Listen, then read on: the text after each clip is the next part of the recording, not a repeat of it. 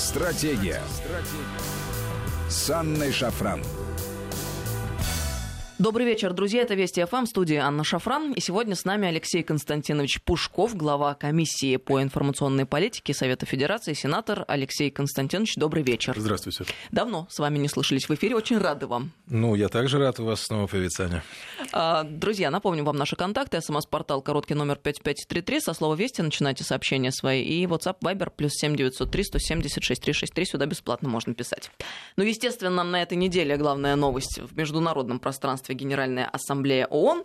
И одна из последних новостей, которая сейчас на лентах появилась, а, связана с невыдачей виз российской делегации. Там не только российской делегации не выдали, как мы знаем, но тем не менее. Российская сторона в качестве ответа на невыдачу Вашингтоном американских виз представителям делегации Российской Федерации предлагает проводить заседание Первого комитета Генассамблеи ООН не в США. Об этом замглавы МИД России Сергей Рябков заявил. А, проблема высветилась во весь рост, он сказал, не просто пренебрежение США абстрактным международным правом, а конкретно обязательствами страны, которая в 1947 году на своей территории э, приняла штаб-квартиру ООН и заключила соответствующие соглашения. В общем, говорит о том, что это новое качество пренебрежения любыми нормами, новый американский антирекорд в плане собственного позиционирования на международной арене. Ну и э, вообще, говорит, не только Россия страдает от этого американского высокомерия, а который переходит в абсолютно недостойный достойный фарс. Надо заметить, что еще эм, до того выступил э, наш министр иностранных дел Сергей Лавров а, в связи с ситуацией вокруг невыдачи виз США российским делегатам. Так вот, он напомнил, что Иосиф Сталин в свое время предлагал разместить штаб-квартиру ООН в Сочи. А, и был он в связи с этим прозорлив весьма. Стоит подумать и о Сочи, он сказал. Короче говоря, проблемы есть предложения поступили. Как полагаете, насколько перспективны они? Я думаю, что основания для разговоров о переносе штаб-квартиры ООН в другое место существуют уже давно. Ведь это не первый раз, когда отказывают э, представителям членов Организации Объединенных Наций в визах. С этим сталкивалась Венесуэла, причем там, по-моему, отказались чуть ли не министру иностранных дел дать визу. С этим сталкивался Иран, а, с этим сталкивались э, целый ряд государств. А, я помню, в 2010 году у меня был длительный разговор в Триполи с э, Муамаром Каддафи. И он э, тогда говорил о том, что, а почему, собственно, все мы должны ехать за океан. Разница с Триполи 6 часов, с Москвой еще больше, 8 часов. А, почему весь мир должен съезжаться вот в эту периферийную с геополитической точки зрения страну?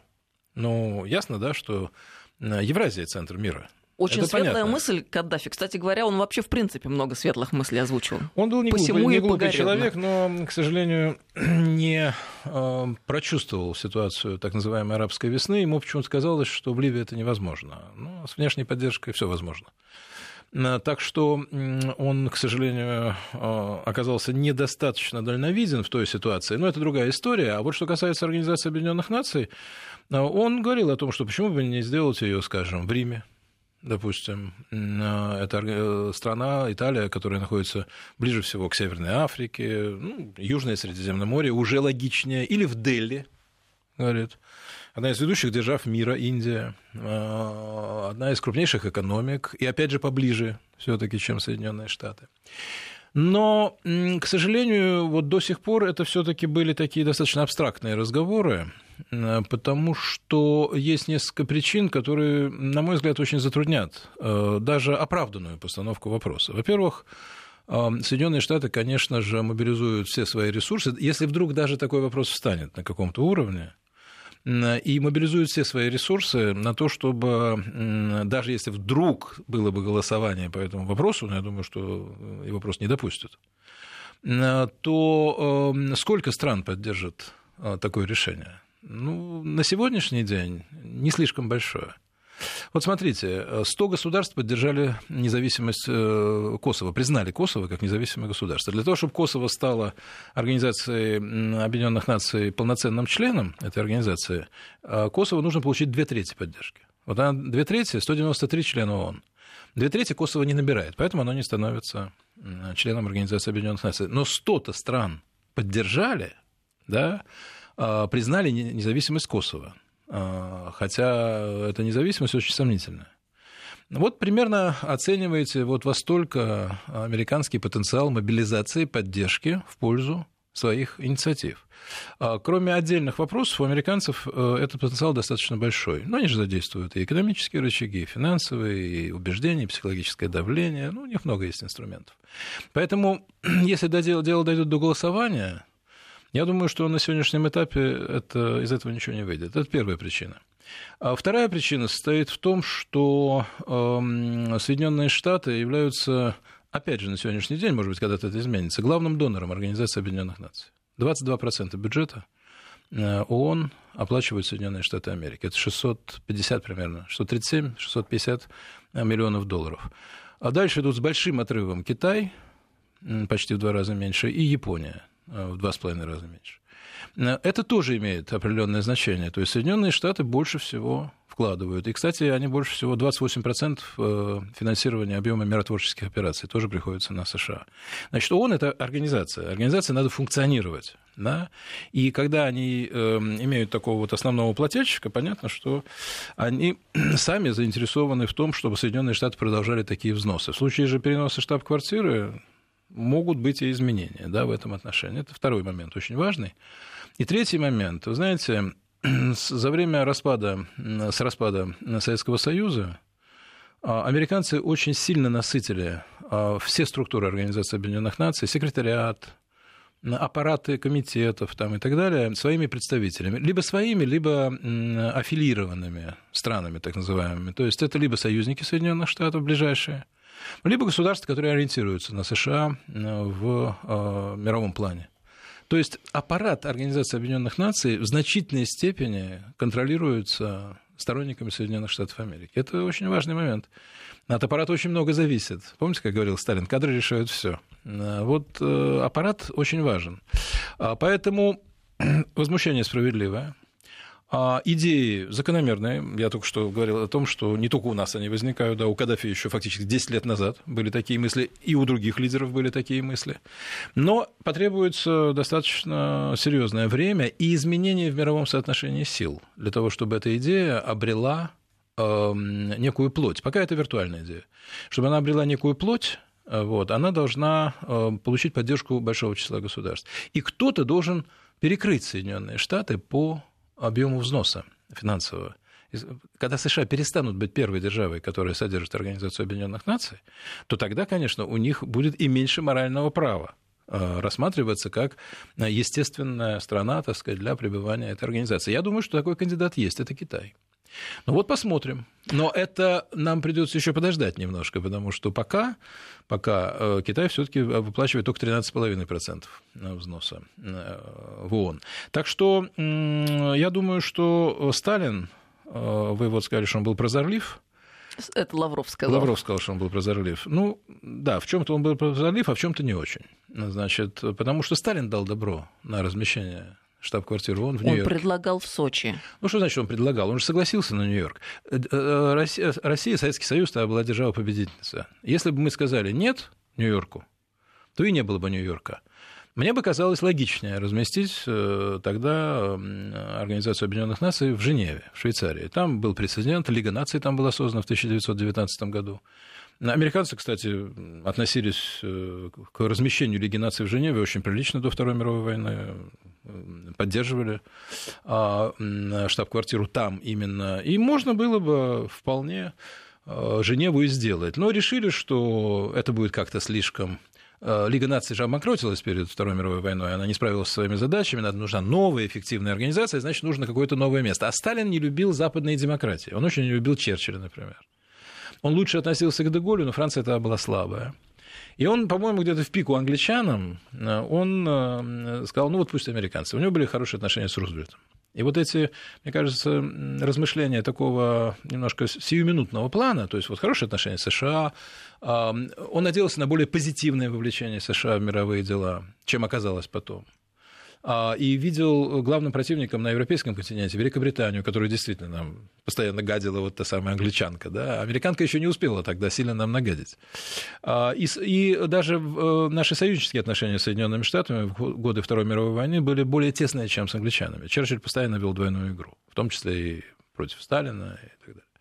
Вот, я думаю, что это было вызвано вот этим. То есть у Сталина не то, что не было оснований согласиться, но с точки зрения долгосрочной перспективы, конечно, надо было размещать Организацию Объединенных Наций в нейтральной стране. Потому что э, американцы теперь, э, видите, распоряжаются и почти как свои, свои, свои, свои собственные. Они просто не имели физического права не допускать людей в Организацию Объединенных Наций, наших представителей. Они, они же ехали не по приглашению американской стороны, там какого-то университета или какой-то там даже э, структуры там какой-то. Они ехали вообще в организацию, которая находится на территории США, но не принадлежит Соединенным Штатам Америки. Поэтому, конечно, это нарушение международного права. Конечно, это выражение американской аррогантности, американского высокомерия.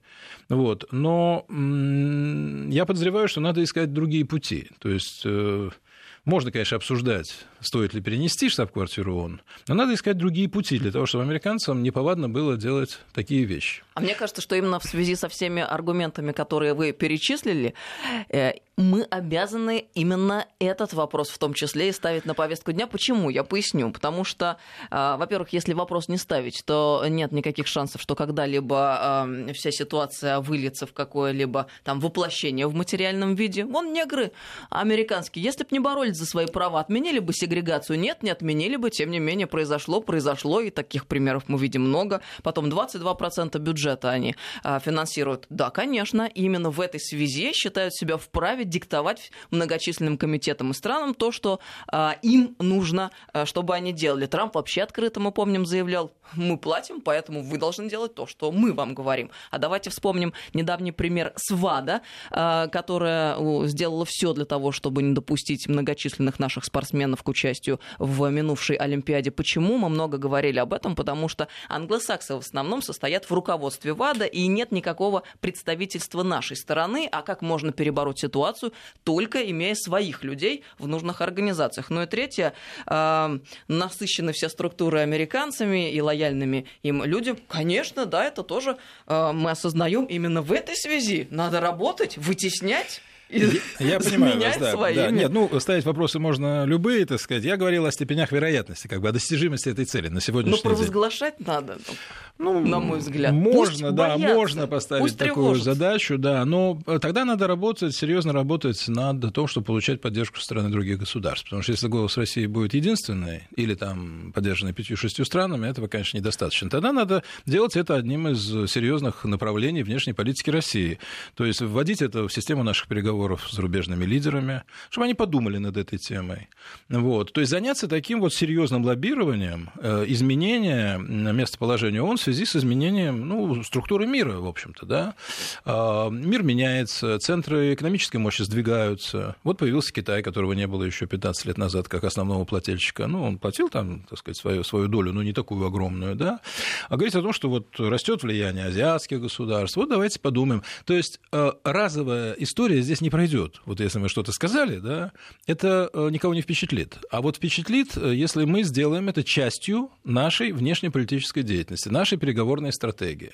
Понимаете? А, вот тогда да, и если появится группа государств, пусть сначала там 15 хотя бы, потом 20, потом 25, потом 30, да, ну вот это уже что-то будет, так сказать. То есть я призываю, если уж поднимается такой вопрос, да, то превращать его в серьезное направление нашей деятельности. Конечно, Потому что, да, чисто риторическое, так сказать, сказать, реакция, которая затухнет, потому что ну, потом начнутся другие дела, другие вопросы и так далее, вот она не будет иметь никаких последствий. Но, на мой взгляд, это то, чего не хватает России сегодня с, со всеми нашими возможностями и позицией, которую мы заявили еще со времен Мюнхенской речи Путина. Именно проактивная повестка, которую мы бы двигали, э, имея при этом волю и желание распространяться. Я вам должен то, сказать, что да, сейчас. когда мы ее проявляем, эту волю, и настаиваем на ней, то мы добиваемся ну, значительных успехов. Я имею в виду сирийскую операцию. Это, это очень серьезная вещь. Она перевернула соотношение сил на Ближнем Востоке. Она перевернула э, наши, э, я бы сказал, силовые отношения с Соединенными Штатами. То есть мы показали, что мы можем действовать вопреки американцам и действовать весьма успешно. Э, да, это вызывает у них недовольство. Да, одна из причин санкций против нас – это не только Украина. Украина – это повод – Одна из причин это в том числе и Сирия, и даже, может быть, в первую очередь Сирия, потому что им очень не нравится, что мы действуем самостоятельно, независимо. Вот, то есть, когда мы демонстрируем такую волю и такую решимость, я считаю, что мы можем быть э, успешными. Ну вот, надо мобилизовываться и э, настаивать на своем. И Россия достаточно внушительная, э, достаточно мощная страна. У нас есть большие возможности, я считаю, в этой области. Мне просто кажется, что наступило время, и есть уже поводы, которые нужно было бы и хорошо было бы брать в оборот, с тем, чтобы уже начать разворачиваться как следует и по-настоящему. Ведь это то, чего нам не хватает. Э, да, мы показали, на что мы способны, но теперь надо взять свое по части, эм, по части влияния экономического, там, и политического и так далее. То, что делал в свое время Советский Союз, и то, что, к сожалению, за бортом нашего внимания сегодня находится. А это и обучение студентов, и квоты. Сердце кровью обливается, когда слышишь рассказы, например, о каких-нибудь товарищей, э, отправившихся в Африку, а, которые общались там со студен... ну, с бывшими студентами советскими, которые до сих пор по-русски говорят и лояльны к нашей стране, чего мы сегодня не делаем. А что мешает? Да ничего. Подтверждаю, да. У меня были разговоры с представителями африканских государств, э, которые занимают крупные позиции в своих парламентах национальных. Э, и они говорят, ну где же вы? Вы же нас вот обучили, мы закончили все университет Патрис Лумумба. Я говорю, много вас таких там? Говорит, да, много, много, вас мало. Но мы же их сдали, давайте честно смотреть. Ну, сдали я бы не сказал, потому мы что. Мы сдали, там... как сдали ГДР, наши все спецслужбы, наших военнослужащих, все то, что произошло во время Горбачева. Ну, вы знаете, э, я бы не стал, так сказать, тут вот такие формулировки использовать, что мы, мы их сдали. Там все-таки речь шла не о военных действиях в Африке. Речь шла о том, что Советский Союз выстраивал систему влияния, вот, а мы потом отказались от такой системы влияния. Вот. И при Козыреве вообще начали закрывать посольство в ряде африканских государств, потому что говорили о том, что вообще не нужно там присутствовать. А что такое африканские государства? Это на самом деле это не только это и полезные ископаемые, это ресурсы, это голоса в Организации Объединенных Наций, между прочим, 53 государства в Африке. Это достаточно большой международный потенциал там э, находится. И, конечно, то, что мы отказались от столь э, широкой системы подготовки кадров из стран третьего мира, которая была в Советском Союзе, у нас сейчас намного меньше учатся студентов, чем в те времена. А это же люди, они проводники э, ну, нашего присутствия. Я не хочу говорить влияния, да, но по сути это влияние и присутствие. Вот, кстати, многие из них женились на русских. Вот, у них э, дети смешанные, э, частично наши.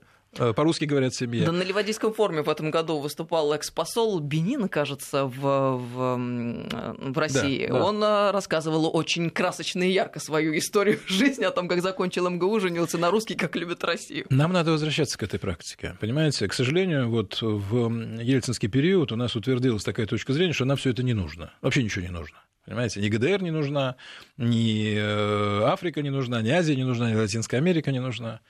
Мы мировая держава по определению. Россия может существовать только как мировая держава. Ну, Россия с ее территорией, с ее границами, с ее присутствием и в Азии, и в Европе, и эм, в Центральной Азии, на Дальнем Востоке. Она может существовать только как мировая держава. Нам нужны все эти страны. Нам нужно работать в Латинской Америке, нам нужно работать в Африке, нам надо возвращаться в те регионы, э, и мы возвращаемся частично. Вот достаточно посмотреть на Венесуэлу, на наши отношения и с Никарагуа, и с Кубой, но нам надо обращаться активнее. И не стоит жалеть на это средств, потому что говорят, что это дорого. Слушайте, это гораздо дешевле, это гораздо дешевле, чем то, что мы теряем от неэффективного управления. Вот. Гораздо дешевле, чем то, что мы теряем от неэффективного управления. Если внешнюю политику не финансировать, то она за это мстит. Она за это мстит. Государство вдруг обнаруживает, что оно становится полупровинциальным, понимаете? что оно тоже не очень много кому нужно. А Россия, я считаю, имеет возможности для того, чтобы быть нужной очень большому числу государств. А, кстати говоря, экономический форум Россия-Африка, который планируется в октябре текущего года, это вот один из шагов Один из признаков возвращения, да, да. Я помню, был пару лет назад э, важный визит Лаврова в ряд африканских государств вот этот форум. У нас сейчас э, развиваются отношения достаточно активно с некоторыми странами Африки, там, э, Судан, э, Центральноафриканская республика, некоторые другие. ЮАР, крупнейшая экономика Африки, я не беру так сказать, арабский пояс, вот, но крупнейшая экономика Африки, она часть нашего ну, нашего, так сказать, организации, в которую мы входим, в которой играем ведущую роль, БРИКС, я имею в виду. То есть здесь тоже есть африканское присутствие. И я, вы знаете, хочу вам сказать, что в Африке же тоже не хотят ориентироваться там на один-два центра силы только, допустим, только на Францию или только на Соединенные Штаты. Им тоже нужно разнообразие. Это им увеличивает свободу маневра. Они тогда получают возможность как-то разыгрывать да, свои и политические комбинации, и, и внешнюю торговлю разнообразить и так далее. Поэтому Африка очень богатый континент, очень перспективный как рынок. Кстати, больше всего растет население по темпам роста на африканском континенте сегодня. Больше всего в мире. Вот. И это будет гигантский рынок через 10 лет. Это рынок, который будет сравним с китайским рынком. Поэтому это перспективное очень направление, надо им заниматься. Оно оказалось в загоне в 90-е годы. Вот сейчас мы постепенно возвращаемся, я думаю, что это оправдано. Ну и, к слову сказать, пример Турции, вот формула а, Гюлена к влиянию через образование работает, ведь блестяще, стажировки, да, нет, ну, университеты, форумы молодежные, конференции, средства, научные понимаете? гранты. А давайте вспомним а, Штаты, какой у них бюджет USAID? 40 миллиардов долларов. 40 миллиардов долларов. А у нашего Россотрудничества 60 миллионов, кажется, бюджет. Ну, оно, да, вот существует, я бы сказал так. А возможности, конечно, очень ограниченные. И у нас есть тенденция такая, говорить, а зачем нам это надо? Понимаете? Вот. То есть э, у нас утвердился в части нашей э, управленческой э, верхушки такой подход, что вот нужно только то, что вот даст прибыль завтра или послезавтра. Это неправильно. Я уж не буду говорить об американцах, которые вкладывают настолько долгосрочно во все настолько долгосрочно. Слушайте, после Второй мировой войны американцы пригласили к себе бесплатно, на бесплатное обучение детей, специально отобранных э, в э, Германии. Абсолютно бесплатно на 5 лет. А, в той самой Германии, которую они победили, вот Западная Германия. И таких было очень много. Я потом у них спрашивал, как вы относитесь к Соединенным Штатам? Они говорят, да мы видим недостатки Соединенных Штатов. Но послушайте, они в 17 лет меня пригласили, я учился в их университете 5 лет, все бесплатно. Э, очень приличный уровень жизни, как я могу относиться к Соединенным Штатам Америки? Они мне фактически дали вторую жизнь. Вот это надо иметь в виду. Алексей Константинович Пушков, глава комиссии по информационной политике Совета Федерации. С нами сейчас новости. Мы продолжим через несколько минут. Стратегия. Стратегия. С Анной Шафран. Добрый вечер, друзья. Мы продолжаем беседу. С нами сегодня Алексей Константинович Пушков, глава комиссии Совета Федерации по информационной политике, 5533 Вести СМС-портал. И WhatsApp Viber плюс 7903 176 363. Сюда бесплатно можно писать. Ну, естественно, обсуждается широко разговор Зеленского с Трампом. А, много интересного многие узнали из этого разговора, хотя, с другой стороны, э, ну, судя по всему, пшиком а, обернется вся эта угроза импичментом. Тем не менее, на протяжении какого-то времени и Зеленский, и весь политикум украинский, наверное, чувствовали себя такими молодцами, и самооценка, наверное, повысилась. Ну как же, украинский кейс обсуждается на мировом уровне, импичмент целому американскому президенту мог быть э, а, выдвинут, предложен, сделан. Я думаю, что Зеленский озадачен, напротив. То есть, ну, может быть, кто-то и считает, что вот э, это ставит Украину в какое-то особое положение. На самом деле Зеленский находится в очень сложном положении сейчас. Потому что, обратите внимание, а, его министр иностранных дел стал говорить, что никакого давления не было. А, то есть для Зеленского поссориться с Трампом сейчас, сказать, да, было давление, ну, вы понимаете, что это означает в избирательную кампанию. То есть подыграть врагам Трампа. Значит, для него это невозможно. Так? Но все варианты плохие там. Да. да. Понимаете, а подыграть Трампу и сказать, вот вам результаты расследования, допустим, которые дают основания Трампу обличить Байдена в политической коррупции. Кстати, чем Байден и занимался. Я вот могу без всякого расследования сказать, что Байден это же, знаете, такой человек ради классного, красного словца, что называется, не пожалею отца. Он же сам рассказал о том, как он снял генерального прокурора Украины Шохина за то, что тот начал дело против компании, где в совете директоров или какую-то там руководящую должность занимал его сын. И шантажировал деньгами как раз, миллиардом да, долларов. а иначе он да. транш не даст. То есть сейчас вот истерику устраивают по поводу Трампа демократы. Для чего? Ну, во-первых, чтобы подорвать предвыборные позиции Трампа. Импичмент они не проведут, потому что Сенат не сдаст Трампа, поэтому это все закончится на уровне Палаты представителей. Даже если они там проголосуют за, в Сенате у республиканцев большинство.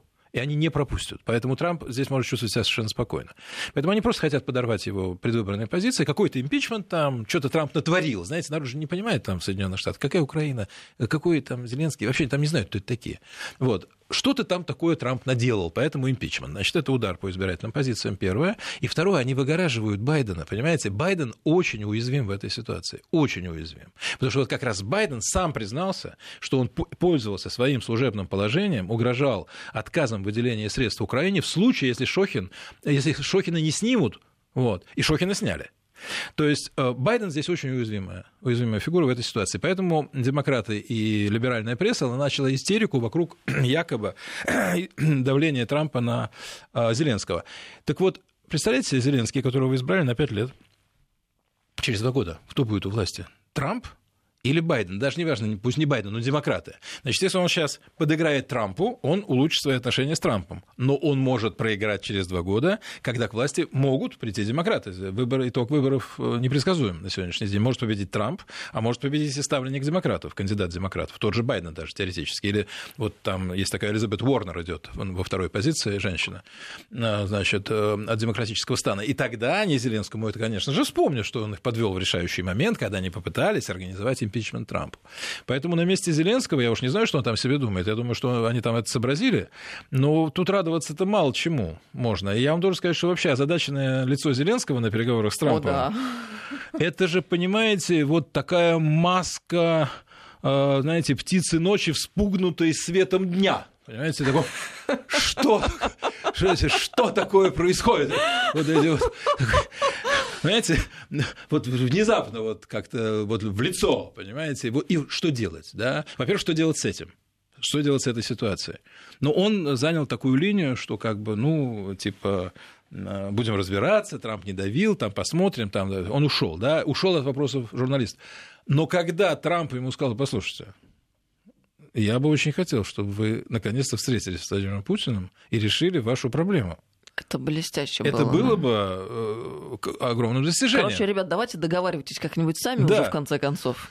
И Зеленский понял, что там пулю он привез, понимаете? Но пуля вообще не серьезно. Даже если он подбитый танк бы туда привез в здание Генеральной Ассамблеи ООН, это не произвело бы ни на кого Но впечатления. Это сам по себе моральный поступок, потому что он плакал по бойцу э, правого сектора который цинично под оперу расстреливал мирных жителей, но это ладно. Я считаю, что вообще Организация Объединенных Наций, даже если бы он э, привез там осколок э, снаряда, от которого погиб, э, так сказать, ну, просто мирный гражданин, допустим, да, вот, я считаю, что вообще Организация Объединенных Наций и Международный форум это не то место, куда надо привозить куски автобусов, как это любил делать С реквизитом Порошенко. Работать. Да, да, да. Я вам должен сказать, что не впечатляет. Я вот видел лично реакцию на Мюнхенской конференции по безопасности в 2000 2017 году, когда Порошенко привез э, знамя Евросоюза, то есть вот спекулянт, знамя Евросоюза, якобы пробитое пулями донбасских сепаратистов. Понимаете? То есть они стреляли не в Украину, они в святое знамя Евросоюза, да. да, во всю демократию, во всю европейскую идею, в ценности, ну вообще во все святое для Европы, вот в виде этого знамени ЕС,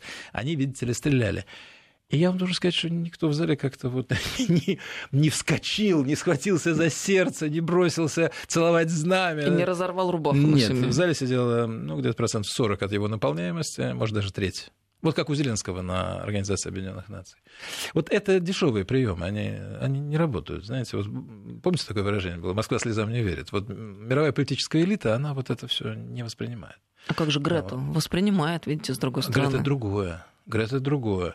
А Грета, э, ну, во-первых, это ну, подросток, да, 16 лет. Это неожиданно. Это первое. Во-вторых, она говорит, в принципе, о том, что все, в общем-то, признают, за исключением, кстати, Трампа, который считает, что это никакого нету глобального потепления, все это фигня, ерунда. Она как бы говорит о угрозе всему человечеству, что на нее не реагируют мировые лидеры. Но плюс же есть большой очень слой всяких э, некоммерческих организаций там, и так далее, которые выступают вот за, против глобального потепления и прочее. Нет-нет, э, это, это другое. Это как бы те слезы, которые могут себе позволить. Это вот проявить здесь сентиментальность, какой девочка там выступает. И то разделилась, вы знаете, да, кто-то поддерживает, кто-то не поддерживает. Но в основном мейнстрим, он, конечно, поддерживает ее европейский. Да, ну потому что это, понимаете, как бы, ну это, это вот то, где можно проявить прекрасно душа и сказать, да, действительно, как права эта девочка, значит, вот, понимаете.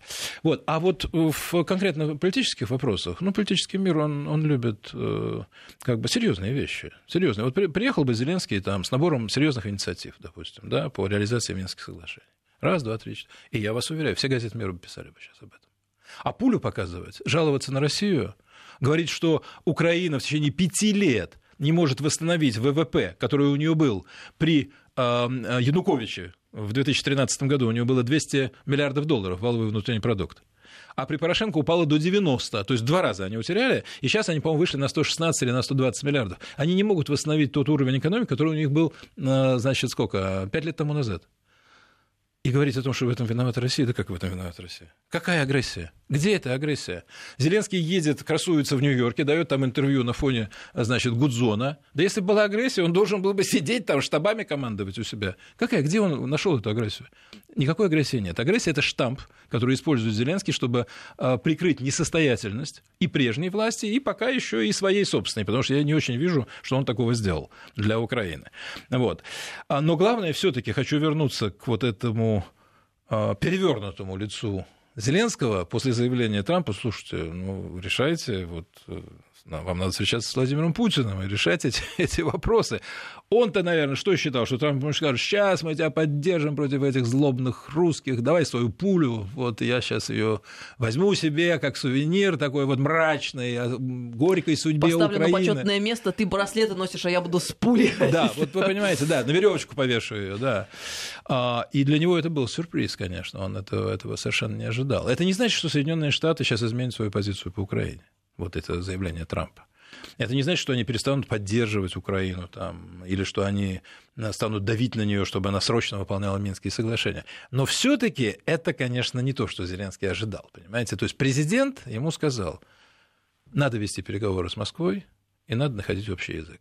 И вот э, это подорвало, мне кажется, тот месседж, с которым он приехал в Организацию Объединенных Наций. А месседж, к сожалению, был такой же, как у Порошенко практически в прошлые годы тот э, автобусы привозил, этот пулю привез, что вот плохая Россия, и поэтому у нас все плохо. Это уже не работает. Все. Зеленский новый президент. Ему пора осознать, что нельзя со старым багажом осуществлять новое президентство. А, кстати говоря, чисто такое человеческое наблюдение и вопрос. Я вот не понимаю, Зеленский, актер, артист, должен владеть собой. Опыта нет. Понимаете, политический опыт все-таки он э, приобретается. Даже если он быстро учится, я пока не знаю еще, но опыта никакого. Ну, где он занимался политикой? Ну, я бы поехала, например. Я бы очень сильно бдел. Думаю, сейчас все будут наблюдать, как у тяжело. меня руки, как лицо. Вы знаете, тяжело. Я вам скажу, это очень тяжело себя контролировать. Э, когда вот, э, во-первых, под камерами, понимаете, а есть же непроизвольная реакция глаз, лица. Вот именно ввиду того, что они произвольные, как-то бдишь э, Ну, чтобы застыть лицом. Ну, вот не смог. Потом мы, мы же не знаем, да, мы же не знаем, насколько Зеленский, я не знаю, был там перевод у него? Трампа. Или По-моему, он, он по-английски говорил, да, Зеленский. И я не знаю, насколько Зеленский владеет английским языком, потому что есть люди, которые могут говорить как-то, но плохо понимают. Вот. Э, или не до конца понимают. Э, значит, он мог не, эм, как говорится, не, не эм, включаться во все то, что говорил Трамп он мог внимательно вслушиваться, понимаете? И вот когда вот эта вот такая очень э, э, встревоженная сосредоточенность, вот, она неизбежно отражается на лице. Это очень сложно, очень сложно скрыть. То есть нужно очень хорошо владеть языком, надо очень хорошо владеть тематикой. Надо быть, ну, где-то все таки поближе к уровню вот, мировых лидеров. А когда он мог успеть набрать такой опыт? Он, в общем, он даже не был депутатом а, а, а, Киевского какого-нибудь э, городского там совета, я не знаю, что у них там, Дума какая-нибудь э, киевская или что у них там, Рада какая-то. Он, он даже на этом уровне не был политиком. Он вообще политикой никогда не занимался.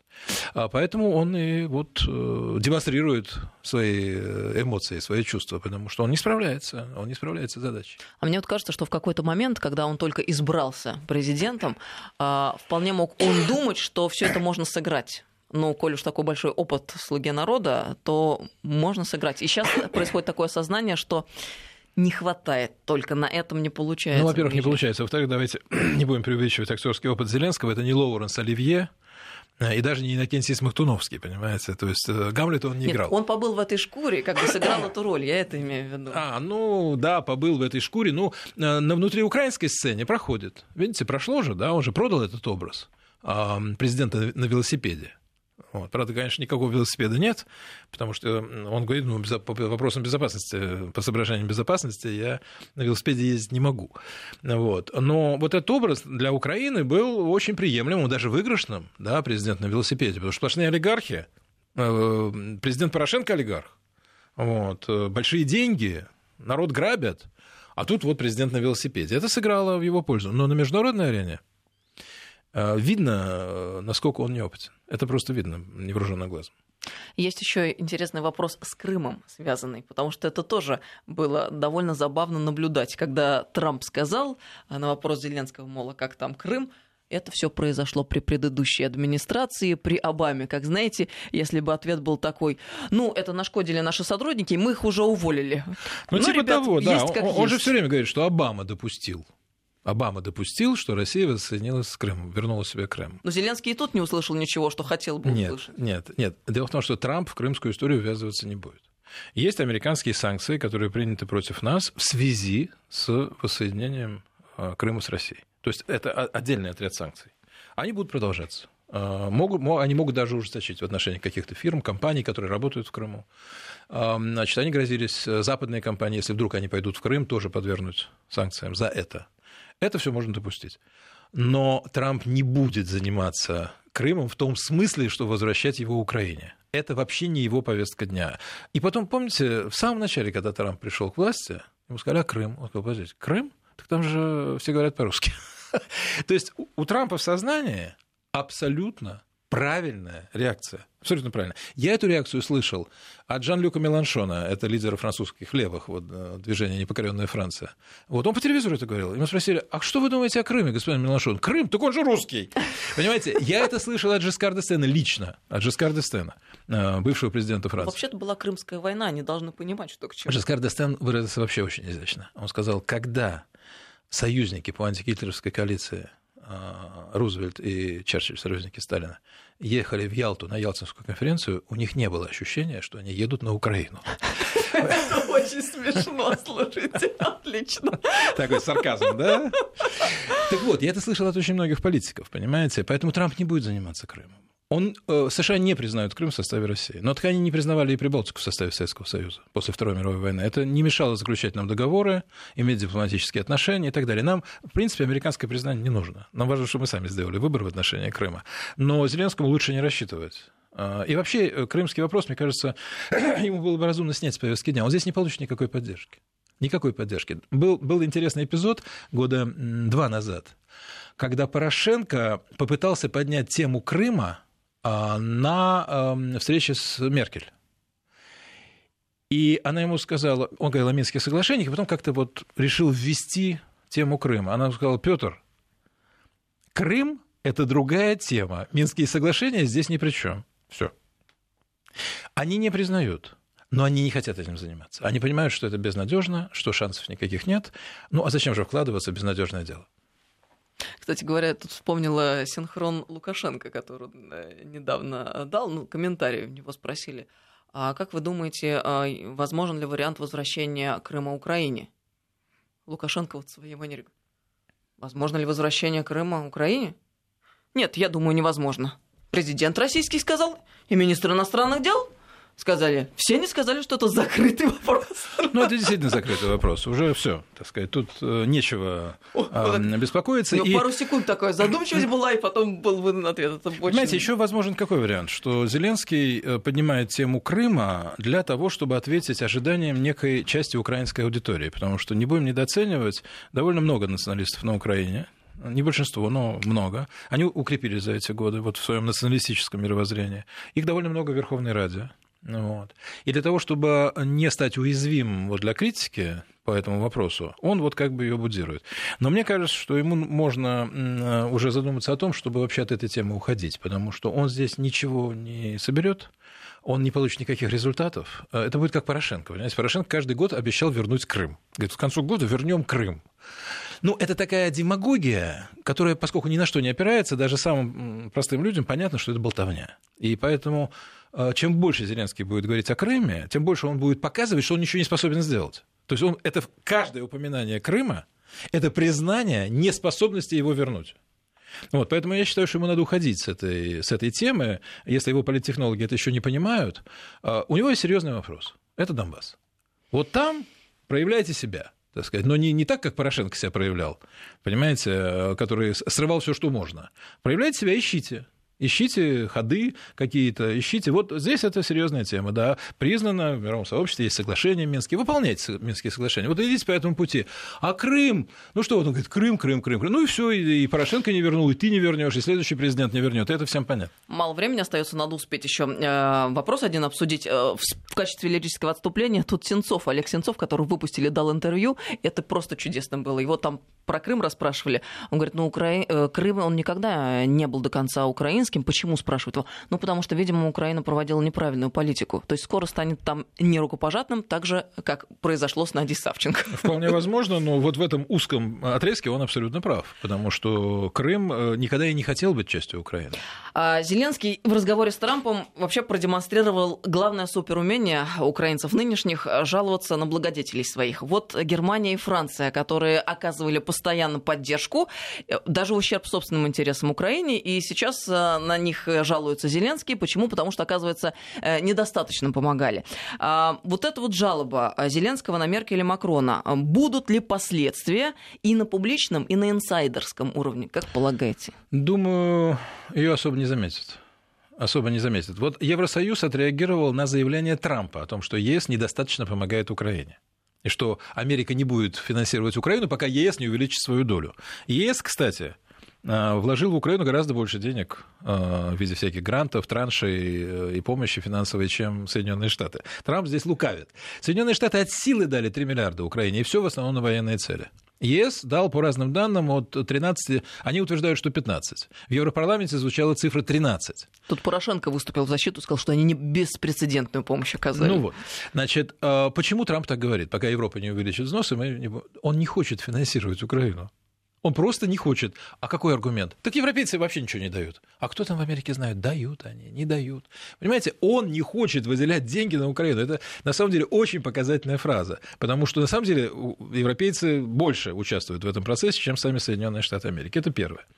А, то есть на Трампа они реагируют. На Зеленского а что они будут? Оправдываться, что ли? Что они недостаточно делают? Да они делают вообще. Я считаю, что Украина счастлива должна быть, что они вообще что-то делают для нее. Не, ну как, чисто так неприятно должно быть и Меркель, Нет, и Макрону? Ну, неприятно, да, подумай. Ну, подложился под Трампа, подлег, так сказать. У них же с Трампом свои там дела, понимаете? Трамп же их все время так проходится по ним, по европейцам. А европейцы по нему проходятся периодически. Вот. Его же отношения с Меркель сердечными, мягко говоря, не назовешь. Она даже руку ей не хотела пожать. Помните, там она говорит, давайте пожмем друг другу руки. А он держит руки, так вот сидит. Вот. А потом говорит, я не слышал. Я не слышал, почему вы не пожали руку Меркель. Я не слышал ее предложение. Ужасно. Да. Значит, э, не думаю, что они будут на это реагировать.